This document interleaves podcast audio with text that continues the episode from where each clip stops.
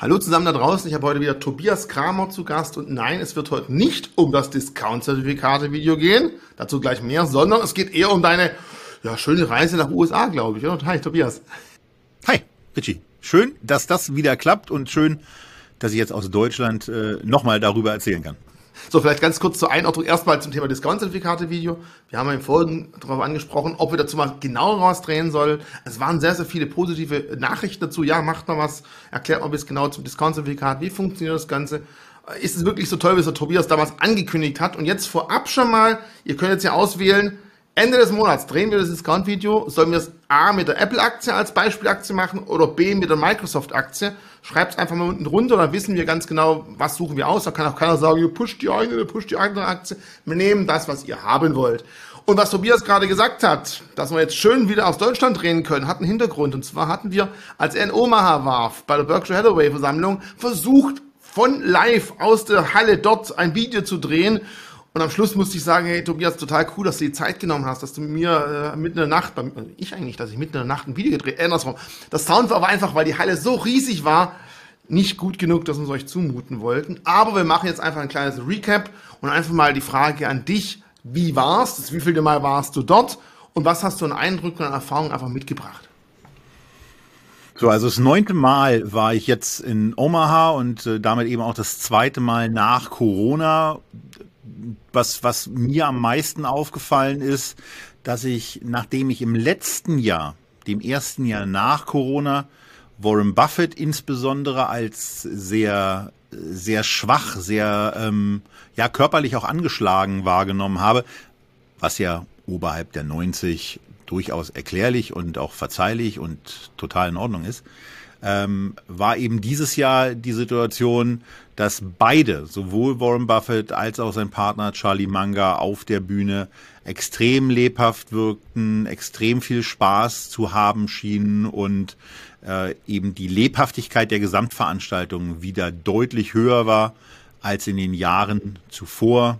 Klar, insbesondere die auch, die digital nur übertragen wurden, wo ja aus der gleichen Halle, in der wir uns befunden haben, trotzdem äh, übertragen wurde, aber die war dieses Mal eben wieder richtig voll. Und richtig voll heißt eben, dass da in dieser Halle dann im Bereich 30.000 Menschen, so genau weiß es immer keiner, äh, es wird von 40.000 Gästen gesprochen, die nach Omaha reisen, aber es ist eben auch so, dass es einen sogenannten Überlaufraum gibt. Also das ist so ein Raum, wo schätzungsweise 5.000, 8.000 Stühle drinstehen große Leinwände auch nochmal sind und die Leute einfach so sitzen können. Und das ist eben die, die große Halle des, des Convention Centers, ja, wo es irgendwie so im Bereich 25, 30.000 Menschen, der Innenraum ist ja auch gut belegt, ähm, Platz finden. Und die warten dann in der Tat darauf, dass ähm, zum einen Warren Buffett und Charlie Munger und diesmal eben auch der Chef der Rückversicherungssparte, Herr Jane und äh, Greg Abel,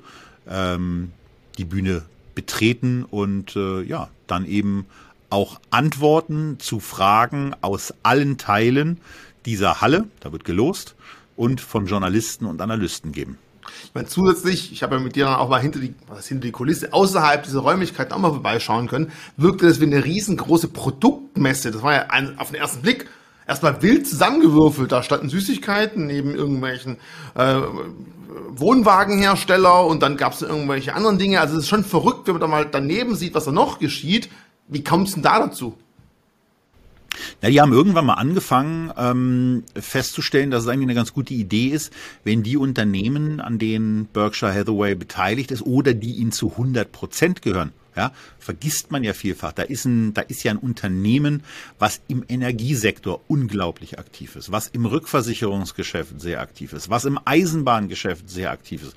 Und das sind alles Einheiten, die nicht separat börsennotiert sind, sondern die da einfach so im Konzern mitlaufen. Naja, und Wohnmobile, wie man sie hier im Bild sieht, werden da eben auch gebaut. Und da kann man reingehen, man kann sich die Produkte angucken und natürlich, wie in Amerika üblich, da wo Produkte vorgestellt werden, werden sie auch verkauft. Und äh, die, die Berkshire Hathaway Hauptversammlung ist vor dem Hintergrund eben auch eine riesige Verkaufsveranstaltung, insbesondere auch für den ja, weltberühmten Nebraska Furniture Mark. Eine, eine Beteiligung von Warren Buffett, die schon länger existiert. Und dieser Furniture Mart, der hat sich inzwischen naja, wahrscheinlich nicht inzwischen, sondern schon seit mehreren Jahren über das hinaus entwickelt, was Rose Blumpkin, die Gründerin, da irgendwann mal angefangen hat zu verkaufen, nämlich im Wesentlichen Teppiche, Sachen, die sich schnell drehen lassen, Sachen, die sich mit einer niedrigen Marge schnell verkaufen lassen. Ähm, und da wird eben auch Technologie verkauft und normalerweise ist es so, dass jedes Jahr äh, sehr attraktive Angebote mit dabei sind, zum Beispiel von Bose Kopfhörern oder anderen technischen Equipments, äh, die sich dann auch anbieten, mit nach Deutschland zu nehmen. Dieses Jahr war es nicht so doll. Aber ähm, in den letzten Jahren konnte man da das ein oder andere Schnäppchen machen. Und hier ist es eben so, dass ein Unternehmen ähm, ja eben seinen Unternehmen auch die Möglichkeit gibt, dort auszustellen. Und diese Unternehmen nutzen das sehr weitlich. So, also keine Bose-Kopfhörer, aber wie viel Kilogramm Schokolade hast du nach Hause geschleppt? Die Frage zieht ja, die Frage zielt ja auf eine der, der ja, wichtigsten Beteiligungen ab, äh, die auch für den Wechsel von dieser, von diesem Kerngeschäftsmodell unterbewertete Assets vor dem Hintergrund äh, des Buchwerts zu kaufen. Ähm, denn irgendwann ist Buffett durch Charlie Manga insbesondere auf die, auf die Idee gebracht worden, Unternehmen mit einem Burggraben, mit einem sehr, sehr nachhaltigen Wettbewerbsvorteil in einem Markt, mit einer starken Marke äh, auch einzusteigen. Und die erste größere Transaktion, die sich inzwischen 100 Millionenfach, wenn nicht Milliardenfach ausgezahlt hat, war die Akquise und die Vollübernahme von Seas Candy. Und bei Seas Candy, die sieht man, da sieht man den Stand sehr, sehr zentral und auch mit einer ordentlichen Größe äh, auf diesem Bild. Äh, da ist es eben so, dass man erschreckend teure Schokolade dort einkaufen kann. Und äh, dieses Jahr war in der Tat das erste Jahr, glaube ich, seitdem ich nach Omaha fahre, wo ich da überhaupt nichts gekauft habe, ähm, sondern einfach gesagt habe, ich habe ohnehin genug Zeug im, im Koffer und ähm, ich habe mich in den USA wieder mehr darüber gefreut, dass ich, dass ich M&M's Almond kaufen konnte. Äh, meine persönliche Lieblingssorte, die es in Deutschland aufgrund der Mandelknappheit eben nicht mehr gibt. Aber hier sieht man dann eben auch mal ein bisschen den, das Markenportfolio mit den Unternehmen, wie, äh, die dann wild nebeneinander gewürfelt auch ihre Ausstellungsflächen haben. Clayton Homes, das ist ein bisschen schade, weil in dem Video bin ich einmal komplett durch so ein Haus durchgegangen. Äh, vielleicht kriegen die Kollegen ja da noch äh, etwas zusammengeschnitten, diesen, diesen Gang durch ein, naja, durch ein Plastikhaus, muss man wirklich sagen. Denn äh, wir hatten es in der Live-Übertragung ja dann oder in der Aufzeichnung aus Oma ja dann eben auch gemacht, dass ich mal kurz dagegen geklopft habe. Und dann wird schon deutlich, dass die äh, Qualität, die wir hier ähm, in Deutschland von Häusern erwarten, dort bei diesen Fertighäusern nicht so unbedingt da zu sein scheint. Naja, und dann eben ergänzt, was man eben so sieht. Fruit of the Loom, eine Klamottenmarke, BNSF, die Eisenbahnfirma, äh, Nebraska Furniture Mart, äh, rechts neben Seas, darunter Pamper Chef, äh, allerlei Küchenequipment ähm, und dann kann sich jeder ja selber nochmal zurechtfinden, was, was er da finden will. In der Vergangenheit war es übrigens so, dass auch ähm, große Beteiligungsmarken äh, dort ausgestellt haben. Also es war zum Beispiel so, dass es natürlich einen Coca-Cola-Stand gab. Es war auch so, dass BYD in früheren Jahren mal ausgestellt hat oder äh, dass Kraft Heinz mit präsent war. Das waren jetzt mal so drei Firmen aus dem Aktienportfolio von Berkshire Hathaway, die eben in diesem Jahr nicht dabei waren. Und in dieser, in dieser Dreierkombination waren sie erstmals nicht mit dabei. Weil letztes Jahr, wenn ich mich richtig erinnere, war zumindest Kraft Heinz noch präsent und hat ähm, Ketchup und sehr ekligen Senf verkauft. Den können sie nämlich nicht so gut. Also mal ganz kurz zu den Plastikhäusern. Ich glaube, wenn man in Deutschland hört, was in Dämmung alles nötig sein wird mit so einem Plastikhäusle, äh, wird es natürlich schwierig im Sommer bullen warm und im Winter arschkalt. Aber da so der Scheiß ist das Ganze halt. Ähm, was ich wirklich interessant fand, gerade mit der Grafikung gezeigt hat, viele, die sich mit Berkshire beschäftigen, ganz am Rande vielleicht nur, die wissen ja, die haben jede Menge Aktienbeteiligung, aber es ist ja unglaublich interessant, wie viele andere Unternehmen, natürlich nicht in dieser Größe wie zum Beispiel eine Apple von der Kapitalbindung her, da gehen wir nachher nochmal drauf ein, aber wie viele sonstige Unternehmen ebenfalls bei Berkshire Hathaway unter der Haube stecken und dass es wirklich ein ganz extrem großer Gemischtwarenladen ist. Es ist wirklich schade, dass wir die Videoaufzeichnung vom Sound nicht gescheit hinbekommen, aber du hast damals ja auch darüber erzählt, wie funktioniert die Akquise und scheinbar ist es ja wirklich auch so, dass manche alteingediegene Unternehmungen die überlegen, boah, jetzt ähm, uns geht's gut, aber ich möchte irgendwo dass die Firma auch weiter sauber und sicher betrieben wird, auch von meinen Mitarbeitern, die dann wirklich bei Berkshire anklopfen und sagen, hallo, darf ich mich vorstellen, wollte bei mir investieren. Das ist so und äh, das ist auch das, was ja Gisela Bauer in ihrem Buch über Warren Buffett, der Jahrhundertkapitalist, auch sehr, sehr stark rausstellt, dass es Buffett in der Tat eben geschafft hat, auch Lebenswerke fortzusetzen. Und dann können sich Unternehmer eben auch entscheiden, ob sie in Berkshire-Aktien bezahlt werden wollen oder in Cash. Beides ist ja reichlich da. Cash aktuell immerhin 135 Milliarden US-Dollar auf Basis der Daten für das erste Quartal 2023. Also vor dem Hintergrund ist es in der Tat so, dass wenn es jemandem nicht um den letzten Euro oder insbesondere Dollar geht, dass der bei Buffett ein offenes äh, Gehör dahingehend findet, wenn es darum geht, das Unternehmen weiterzuführen und ja, so, so, so Legacies eben auch ähm, äh, fortzusetzen ermöglicht. Da geht keine Heuschrecke rein, sondern in der Regel wird das Management da drauf gelassen, dann schicken die ihre, ihre Reports nach Omaha und dann gibt's vielleicht mal die ein oder andere Nachfrage, ähm, aber eine, die ein oder andere Nachfrage von einem, von einem konstruktiv kritischen Gesellschafter, die ist ja nicht schädlich, sondern die kann eher auch nützlich sein. Was ich auch beeindruckend fand, du hast mal die Zahl genannt, wie viele Leute da wirklich in der Akquise arbeiten bei Berkshire Hathaway. Und wenn man die Milliardenbeträge hört, dann ist die Personenanzahl da relativ gering. Ja, das ist so ein, so ein, so ein 20, 30 Leute Büro ähm, in Omaha, die im Grunde genommen in der Tat genau sich irgendwelche Sachen angucken, die viel lesen, die ähm, dann eben darüber sprechen und ja, die lesen und nachdenken. Und ähm, dann braucht man eigentlich auch nicht äh, so viel mehr. Und äh, wenn es dann, wenn es dann eben darum geht, Geld auszugeben, dann ist es ja da. Das hat man jetzt bei den jüngsten Investments in Japan gesehen wo, wo Buffett eben auch ein breites Portfolio von, von Handelsmarken aufgebaut hat und äh, ja, damit eben auch breit im Japanischen günstig bewerteten und äh, bilanziell nach der Japan-Krise eben stark gesäuberten und entstaubten Aktienmarkt investiert ist.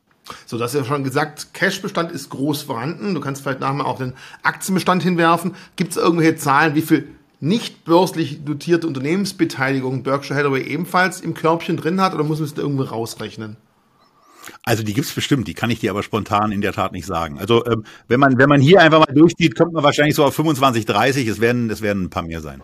Okay, aber immerhin, ich finde es interessant, dass man auch wirklich mal neben der normalen Aktiengesellschaft, weil eins natürlich bei der Aktie schön, sie ist tagtäglich handelbar, sie ist tagtäglich zu bewerten. Das ist aber manchmal negativ, weil dadurch ist eben extrem, extrem große Schwankungen im Portfolio und manchmal ist es vielleicht ganz geschickt, auch eben Unternehmen mit dabei zu haben, die eben nicht tagtäglich an der Börse der Preis, Angebot und Nachfrage festgestellt werden, sondern man Stück für Stück das Unternehmen einfach begleiten kann und selber sieht, wie läuft's denn und was wirft's denn hoffentlich ab? Und du hast ja schon gesagt, da hat er eigentlich ein ganz gutes Händchen dafür.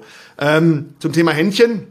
Ich meine, er hat ja eine Aktie, die fällt extrem auf in dem Positionsgrößenportfolio, weil es einfach riesig ist. Bevor wir aber die Apple anschauen, vielleicht noch ganz kurz, also ich bin sowohl in der Berkshire als auch in der Apple nicht investiert. Das werden die Aktien sein, die wir heute ansprechen. Compliance hat gemeint, wir sollten immer, immer, immer darüber sprechen, weil wir so viel Kapital haben, dass wir die Aktien bewegen können, falls wir selber investiert sind oder unsere Firmen. Ich habe keine. Wie sieht's bei dir aus? Also Firma weiß ich, aber ich meine Investitionen. Also Firmen habe ich und ähm, äh, ob nun ob nun mit Firmen oder mit ach so Mensch das ist ja auch noch ein Punkt stimmt also die Firmen halten keine Berkshire doch, halten sie mittelbar auch, weil wir die in einem Wikifolio meiner Meinung nach drin haben. Ja, also äh, ich habe, äh, machen wir das einfach mal kurz. Äh, also mittelbar oder unmittelbar. Unmittelbar ist vielleicht dann relevanter, äh, gehören mir in der Tat beide Aktien und ich freue mich sehr darüber, dass die Compliance-Abteilung der Börse Stuttgart uns beiden zutraut, durch unsere Videos die Kurse nachhaltig zu beeinflussen. Das ist ja auch eine Wertschätzung, die wir dadurch erfahren. Also äh, danke dafür, aber es wird uns an der Stelle nicht gelingen.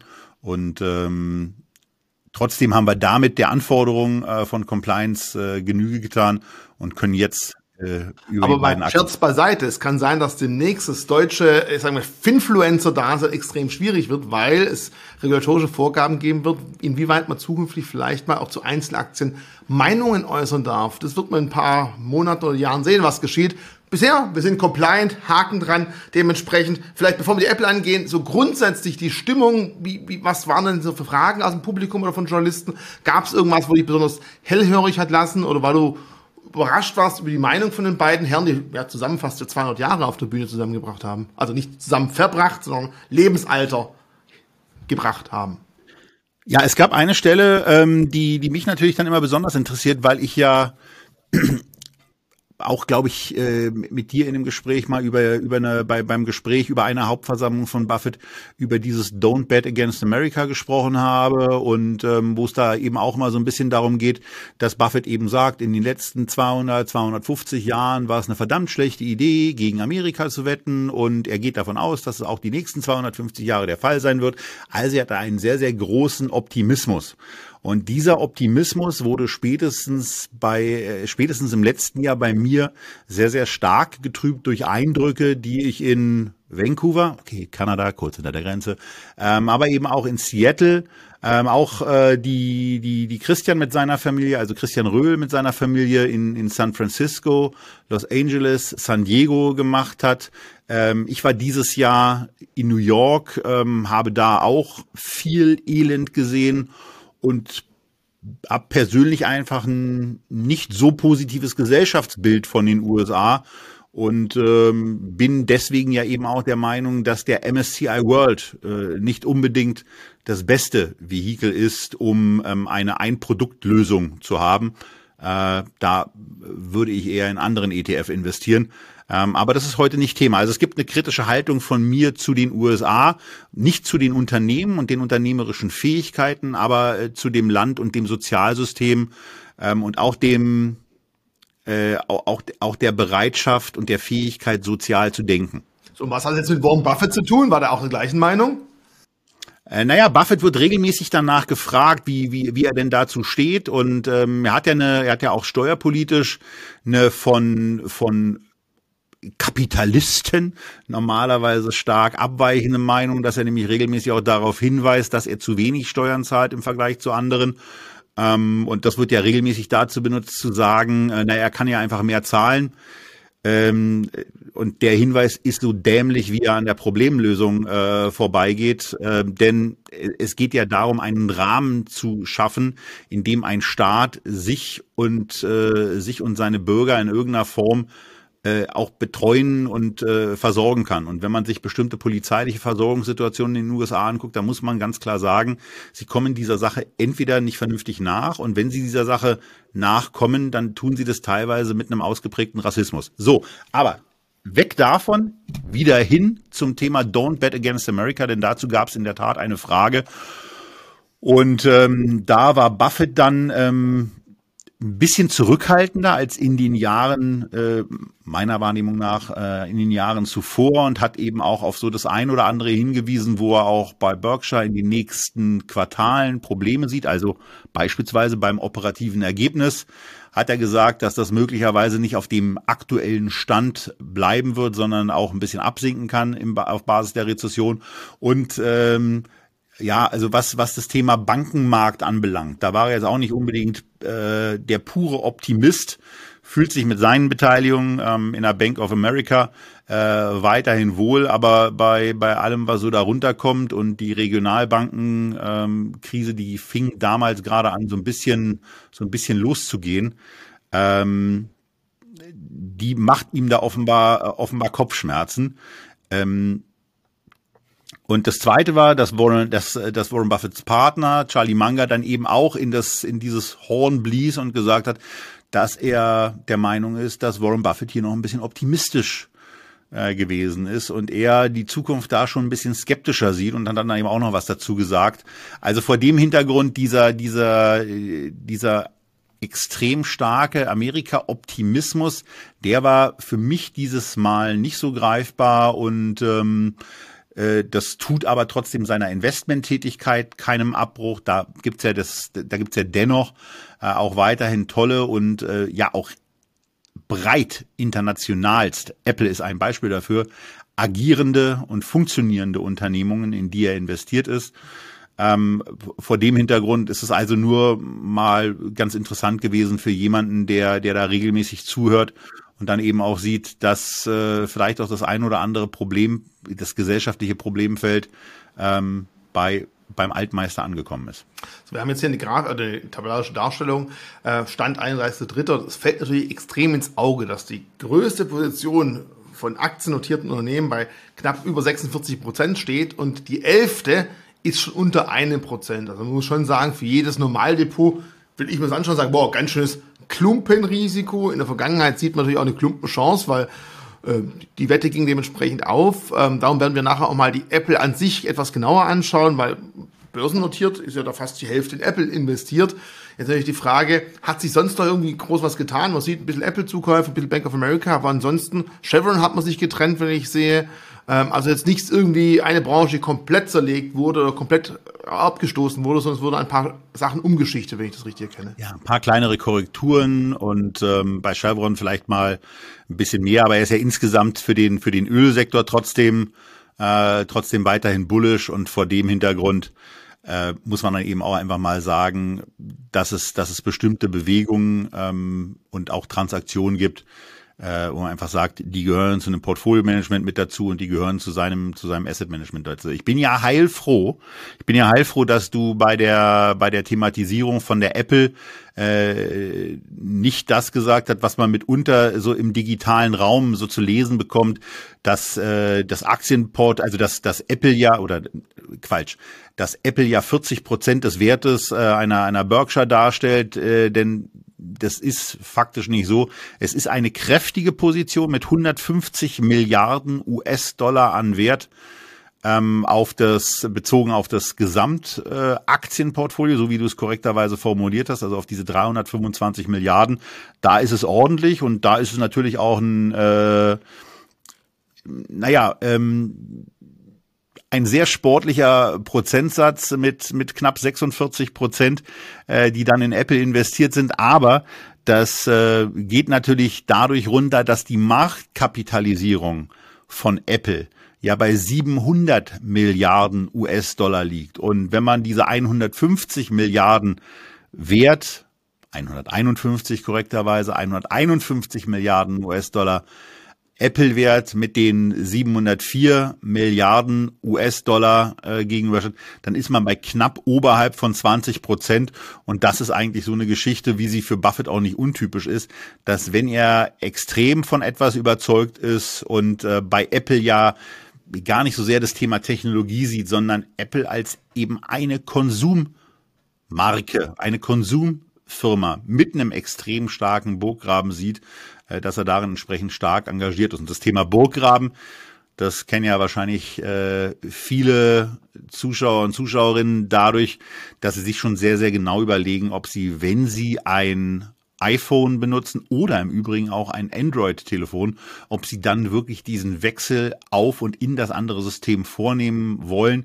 Wobei mir in der Tat bei einem Besuch äh, von, von Google in New York auch ähm, umfangreich und glaubhaft versichert wurde, dass das mit den neuen Telefonen inzwischen so einfach sei, da umzuswitchen und dass man, wenn man Apps auf dem auf dem iPhone hat, dass diese auch äh, in dem äh, vom Google Play Store erkannt werden und dann sofort reingeladen werden, selbst wenn sie kostenpflichtig waren. Ob das so funktioniert, weiß ich nicht, weil ich habe mein iPhone weiterhin und ähm, versuche den Wechsel ähm, auf alle zwei Jahre, aber dann auch im gleichen System zu reduzieren.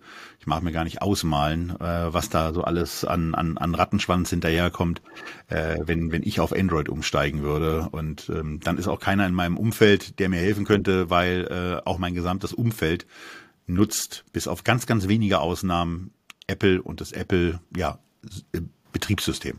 Und dann kommt halt, kommt halt das Handy, dann kommt das Tablet dazu, dann kommt Apple TV dazu. Also das ist schon ganz clever aufgebaut, muss sagen. Ich bin jetzt die andere Fraktion, ich bin eher auf Android unterwegs und ich würde zum Beispiel nicht zu iPhone wechseln, aber da gibt's halt einfach, man hat sie halt eingefahren, ab einem gewissen Alter kommt es halt einfach vielleicht. Deswegen hast du hoffentlich auch die Alphabet-Aktie ähm, äh, mit mir gemeinsam. Ich sag dann auch lieber gleich, wenn wir schon über die Aktie ganz kurz sprechen, äh, ich habe die auch, ähm, äh, aber äh, deswegen hast du hoffentlich die Alphabet-Aktie. Ja, richtig. Also auch da, ich bin immer jemand, wenn ich schon ein Produkt gern nutze und dann, dann schaue ich es mir auch an und wenn ich sage, oh, das Unternehmen selber steht auch ganz gut da, auch wenn es natürlich da gerade Feuer gibt, wenn man auch hört, dass äh, Brad, Bart, ich glaube Brad, den also ihr ähm, Bing Gegenkonkurrenz zum Chatprogramm nicht ganz so gut bisher wegkommt, weil sie halt auch das Ganze ein bisschen restriktiver vornehmen und dem nicht ganz so viel Spielraum lassen. Äh, aber insgesamt muss man halt sagen, Alphabet, ja, die Wette auf verschiedene Sachen, die dahinter steckt, ich habe zumindest noch keinen Grund gefunden, sie zu verkaufen. Das mal einfach so. Aber das wäre jetzt ein anderes Thema. Wir wollten jetzt mal genau, oder du würdest mal genau bei Apple reinleuchten, wie es denn da eigentlich schaut. Wir haben ja Quartalszahlen gehabt zum einen, aber auch, wir hören jetzt immer wieder, okay, die virtuelle Brille von Apple, die ist ja eigentlich ziemlich gesetzt, dass da was kommen soll. Schaffen die das Ding mal so aus der Versenkung? Weil bisher ist ja VR-Brillen und Augmented Reality. Wir hören es immer wieder es ist trotzdem noch ein Nischenprodukt, aber wir wissen, glaube ich, wenn Apple was anfasst und es gut macht, und nur auch zu, zugeben, tun sie häufig, dann schaffen sie manchmal Produkte aus einer Nische raus auf den Mainstream zu heben. Und das könnte vielleicht das nächste sein, was die da irgendwie ja, auf die Rampe schieben, in Anführungszeichen. Ja, also zunächst mal richten wir doch mal einen ganz kurzen Blick auf die Internetseite des Bundes der Steuerzahler und nehmen dabei zur Kenntnis, dass die Staatsverschuldung von Deutschland bei irgendwie 2,556 Billionen, also 2556 Milliarden Euro liegt. Die 871 Millionen 944.000, die es eben noch waren, die lassen wir mal außen vor. 2,556 Billionen Euro ist die Staatsverschuldung in US-Dollar sind das 2,736 Billionen US-Dollar. Und äh, jetzt sind wir bei einer Apple angekommen, äh, denn deren Marktkapitalisierung ist bei 2,79 Billionen US-Dollar. Das heißt, wenn man den, wenn man die gesamte Apple Marktkapitalisierung dafür nutzen könnte, die Schulden der Bundesrepublik Deutschland zu beseitigen, würde das erstens gelingen und zweitens hätte man noch 54 Milliarden übrig.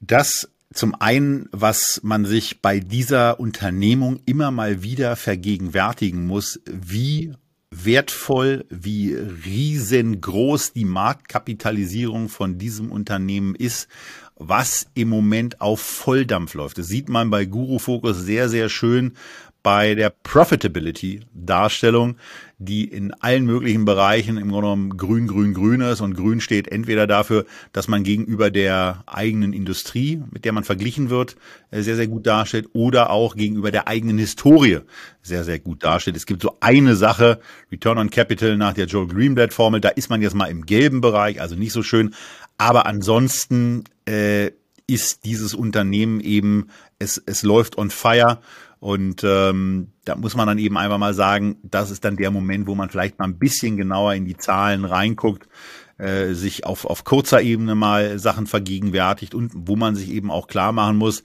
dass wenn das alles so läuft, wie sich Analysten das im Moment vorstellen, im Geschäftsjahr 2025 dieses Unternehmen ein KGV im Bereich von 25 hat. Also nicht im Jahr 23, nicht jetzt, sondern in nochmal etwa zwei, ein Viertel Jahren, wenn die dann vorbei sind, dann soll sich der Gewinn nochmal um etwa 20 Prozent gesteigert haben und dann beträgt, betrüge das KGV etwa 25. So, da ist man jetzt schon das erste Mal in der Situation, wo man sagt so, hm, also äh, attraktiv klingt anders und das setzt sich im Grunde genommen auch fort, äh, wenn man wenn man in anderen Bereichen der, der G&V, der Per-Share-Data und vor allen Dingen der Valuation Ratios, zu denen wir gleich kommen, mal so ein bisschen genauer hinguckt. Aber zunächst mal, wo fängt man bei einem Unternehmen an? Es geht ja immer um Topline und Topline ganz oben, was steht da? Revenue, Umsatz. 385 Milliarden US-Dollar Umsatz hat Apple in den letzten zwölf Monaten, in den trailing 12 months gemacht. Ähm, da sieht man äh, auch schon mal, dass bezogen auf das, auf das Umsatzniveau, wo sie im Geschäftsjahr 22 oder 21, 22 waren, ein etwas verschobenes Geschäftsjahr, was im vierten Quartal eines Kalenderjahres beginnt und im dritten Quartal eines Kalenderjahres endet. Dabei verhaspel ich mich eigentlich regelmäßig, aber diesmal hat es geklappt. Ähm, also hier sieht man schon, dass man da offenbar auf einem Umsatzniveau angekommen ist, was nicht so einfach zu halten ist. Das sieht man auch bei den Quartalszahlen. Also hier äh, hat man ein bisschen, bisschen äh, zu kämpfen. Das liegt eben auch daran, dass sicherlich beim iPhone die Innovationssprünge tendenziell äh, geringer geworden sind. Ähm, aus meiner persönlichen Sicht eben auch dazu, also äh, aus meiner persönlichen Sicht auch die Situation da ist, dass die Dinge haltbarer sind, also dass man sie wirklich länger benutzen kann. Äh, früher habe ich mich am, nach einem Jahr gefreut, dass ich ein neues Telefon bekommen habe. Diesmal ist es eigentlich so, äh, dass ich ähm, mein iPhone ich glaube, es war ein 11er, eigentlich ganz gerne weiter benutzt hätte, aber die Kameravorteile bei der 13, bei der 13er Ausgabe schon wieder so waren, dass ich es dass ich's dann doch genommen habe, aber das 14er eben ausgelassen habe und erst beim 15er äh, für mich wieder zugreife. Was im Übrigen auch ein bisschen damit zusammenhängt, dass dieser Wechsel von einem iPhone aufs nächste eben doch nicht so ganz beschwerdefrei abläuft, weil diese dusseligen Banking-Einrichtungen ähm, immer einen den letzten Nerv kosten. Aber äh, zurück zum Thema. Also, wenn man sich das hier anguckt, das ist natürlich erstmal äh, wie, äh, wie auch in Echtgeldsendungen und wie auch in DZB-Portfolioübertragung immer wieder zum Ausdruck gebracht wird.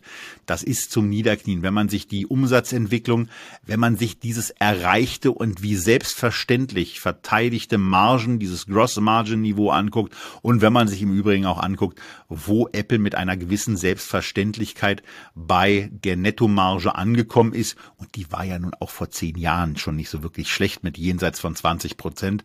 Aber jetzt in 21 haben sie mal die 25 Prozent geknackt und eigentlich auf Basis der vielen digitalen Geschäftsmodelle App Store, ähm, was dann mit Apple TV auch läuft, haben sie eben eigentlich alle Chancen in der Zukunft auch Margen oberhalb von 25 und vielleicht irgendwann auch mal jenseits der 30 Prozent zu erreichen.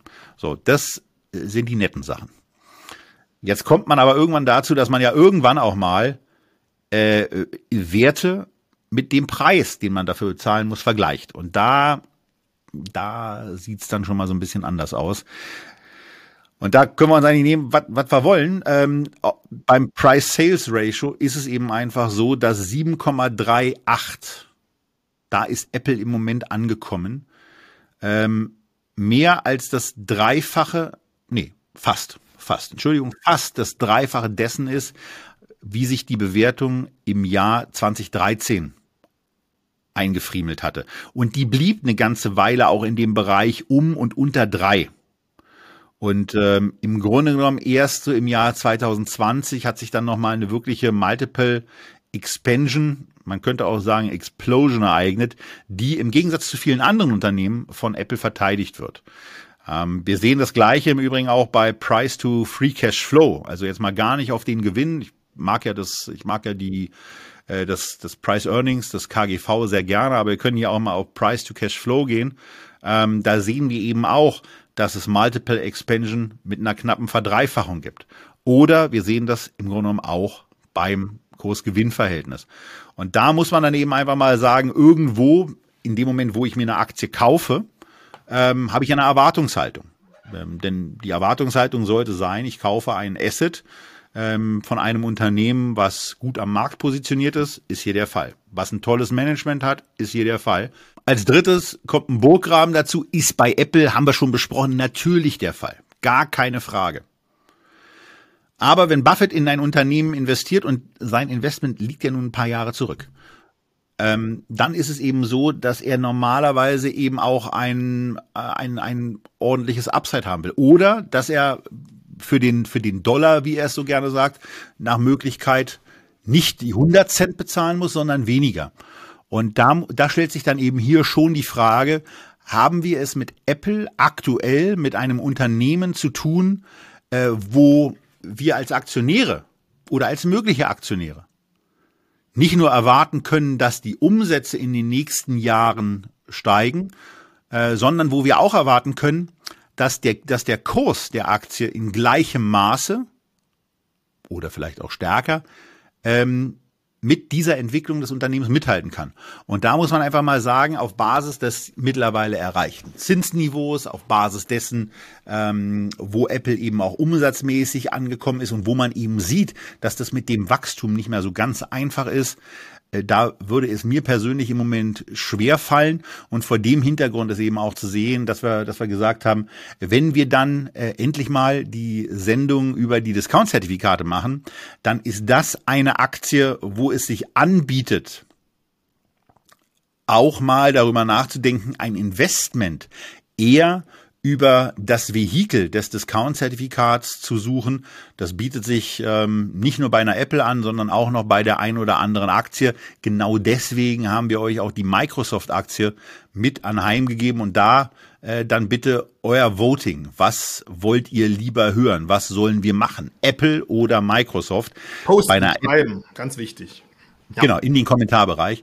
Bei einer Apple ist es auf jeden Fall so, dass und ihr habt ja die Zahlen jetzt auch vor euch, dass man hier in einem Bereich ist, wo das Unternehmen am, ja, einem All-Time-High, A, was den Aktienkurs äh, anbelangt, auch gerade wieder anschlägt, aber wo vor allen Dingen auch die Bewertungsrelationen auf einem All-Time-High All angekommen sind und ähm, mit einem äh, mit einem mit einem mit einem Kursrückgang äh, von 20 Prozent wäre das Unternehmen nicht schlechter.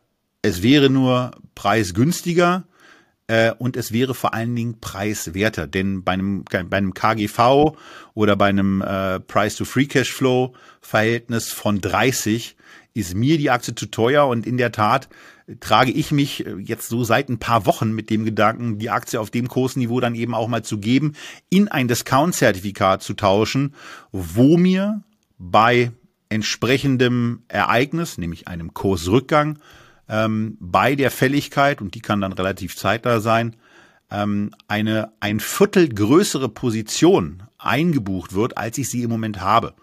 Und das ist eine, das ist eine Taktik, äh, die ist ungeheuer reizvoll, zumindest aus meiner Sicht. Ähm, und vielleicht für den einen oder anderen äh, von euch ja auch. Aber vielleicht seht ihr eine Apple ja auch ganz anders. Und ich will auch noch ganz kurz, Richie, den Grund mitgeben, warum ich sie bisher nicht verkauft habe.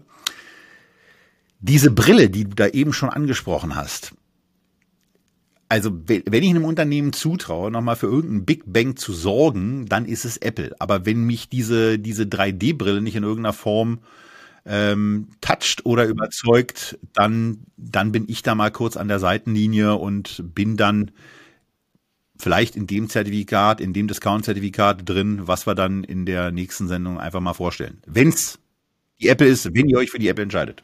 Ganz wichtig noch zum Discount-Zertifikat. Klang jetzt ganz cool, man kriegt dann mehr Aktien eingebucht. Wichtig aber, wenn die Apple doch irgendwie durchstarten würde mit so einem Discount-Zertifikat, das nehmen wir jetzt schon vorweg, verkauft man einfach seine Chance auf unendliche Gewinne und dann kriegt man halt nur maximal das, was der Deckel eben einem bietet. Und wenn jetzt wirklich die Brille rauskommen würde, wenn der Markt sagt, endlich mal leicht, innovativ, breit anzuwenden, gute Rechenleistung und der Markt schlägt durch, dann sitzt man halt mit dem Discount-Zertifikat an der Seitenlinie und sagt sich, schön wäre es gewesen. Also es geht nie nur um Vorteile, aber genau wie das funktioniert, im nächsten Video Apple oder Microsoft kommentieren. Und ja, du hast recht. Ich meine, die Zahlen sind alle auf dem Ist-Produkt-Level. Wenn aber Microsoft irgendwas anderes raushaut, und in der Vergangenheit gab es immer wieder mal Gerüchte, dass Apple sich überlegt hat, eigene Autos zu entwickeln. Ja, da waren ja schon Gespräche mit Hyundai, glaube ich, mal geführt. Dann wieder nicht, wieder hin, wieder. Wir wollen jetzt keine Gerüchte streuen.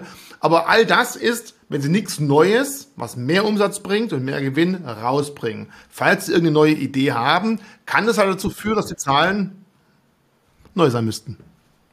Es gibt ja viele Themen. Also du hast, du hast vollkommen zu Recht das Thema Auto angesprochen. Ähm, vor ein paar Jahren haben wir uns auch mal darüber unterhalten, äh, also ob wir beide, weiß ich gar nicht mehr, aber äh, ich mich auf jeden Fall und du dich sicherlich auch, äh, ob die nicht eventuell einen eigenen Fernseher rausbringen. Da haben sie sich dann wiederum dagegen entschieden und haben ihre kleine, ihre kleine Apple-Box äh, besser und stärker gemacht ähm, und nutzen, nutzen das darüber. Ähm, es sind, es sind verschiedene Disziplinen bei einer, bei einer Apple denkbar. Äh, unter anderem im Übrigen auch ein drastischer Ausbau der Chip-Produktion. Das haben sie jetzt für ihre eigenen Geräte gemacht. Aber wer sagt denn eigentlich, dass nicht auch andere Hardware-Hersteller auf die Chips von Apple zurückgreifen könnten, wenn die Produktionskapazitäten so ausweitbar sind.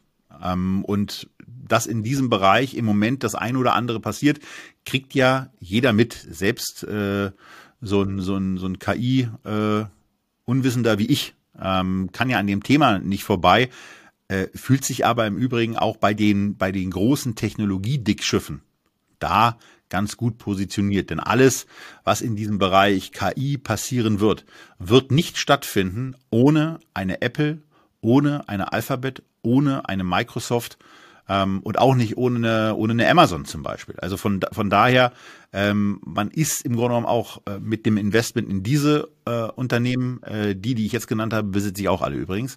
Schönen Gruß an die Abteilung. Ähm, da, da ist es eben, da ist es eben ganz, ganz genauso, dass man äh, vielleicht bestimmte Explosionen, äh, wie du sie, Richie, ja äh, gerade bei einem deiner Depotwerte auch erlebt hast, äh, miterlebt, aber man, man nimmt an diesen Entwicklungen trotzdem teil. Und welche Aktie, die du hältst, die du aber nicht zum Kauf empfiehlst, äh, weil sie sich teilweise komplett grotesk entwickelt, äh, war es, die bei dir gerade abgegangen ist, wie Schmitz-Luzi? Ja, zum einen Nvidia, wer halt die Zahlen gesehen hat, der hat das natürlich auch mitbekommen. Und Hast du auch im Depot? Die habe ich auch im Depot. Das hattest du im Vorgespräch gar nicht gesagt. Ja, die und dadurch war halt viel Ausblick, oh, plötzlich KI, vielleicht kommt ja doch was. Es gibt halt relativ wenig Aktien, die man kaufen kann, wenn es um KI geht.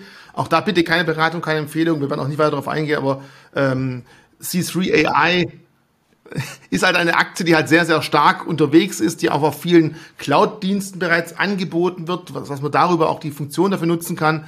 Die sind weit verbreitet, sei es jetzt Energiekonzerne, sei es US-Militär, ist natürlich jetzt vom, von den reinen Zahlen her eigentlich viel zu teuer, weil sie gestiegen ist, aber es ist einfach viel Fantasie drin. Und zum Thema KI vielleicht nochmal auch zu Apple, ich meine, die nutzen sie ja auch schon ein bisschen, ja, ähm, es gibt ja solche lustigen Smartwatches, die dann erkennen, wenn man hinfällt und dann plötzlich gibt es irgendeinen Emergency Call.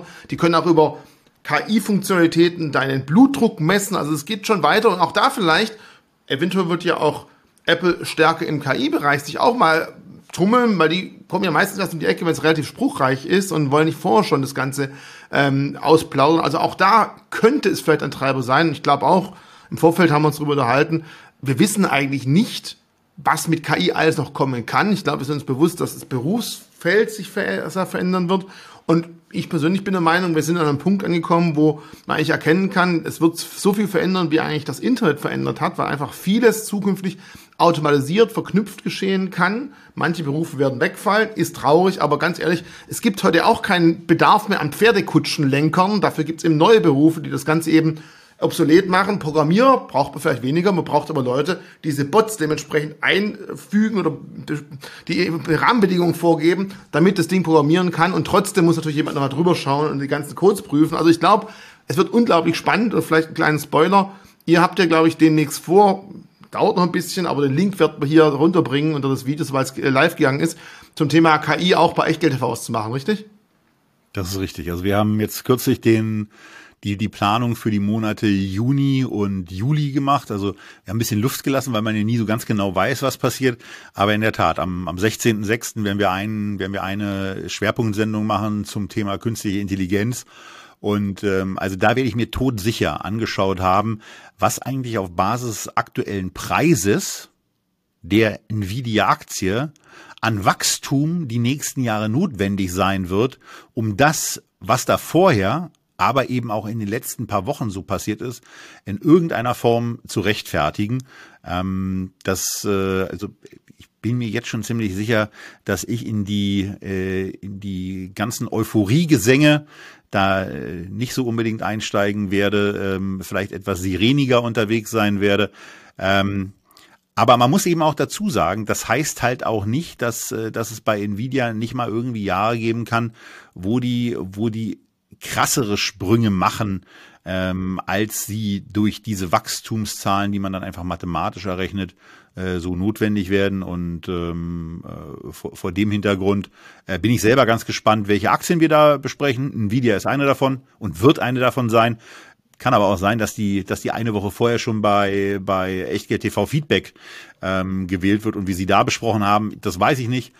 Äh, in jedem Fall, in jedem Fall ist es aber so, dass wir am 16.06. Äh, einen KI-Schwerpunkt dazu machen und ähm, das wird ja das wird ja in, einem, in, einem, in einer zeitlichen Kontinuität auch laufen mit der nächsten Sendung, die wir beide machen wollen, Richie. Und dann geht's eben, sagen wir es zum dritten Mal, um das Thema Discount-Zertifikate und entweder eine sehr konkrete Produktvorstellung ähm, auf von eines Discount-Zertifikats entweder auf die Microsoft-Aktie oder auf die Apple-Aktie und welche von beiden es sein soll, entscheidet ihr bitte mit euren Kommentaren unterhalb äh, dieses Videos und ich will noch ganz kurz dazu sagen, warum es die Microsoft-Aktie eben auch ist, weil heute an dem Tag, wo wir dieses Video aufnehmen, also am 31.05., haben wir uns seitens DZB Portfolio gegen ein Halten der Microsoft-Aktie entschieden und sie kurz vor dem All-Time-High verkauft und äh, diese Position eins zu eins, ähm, was die Anzahl äh, der dahinterstehenden Aktien anbelangt,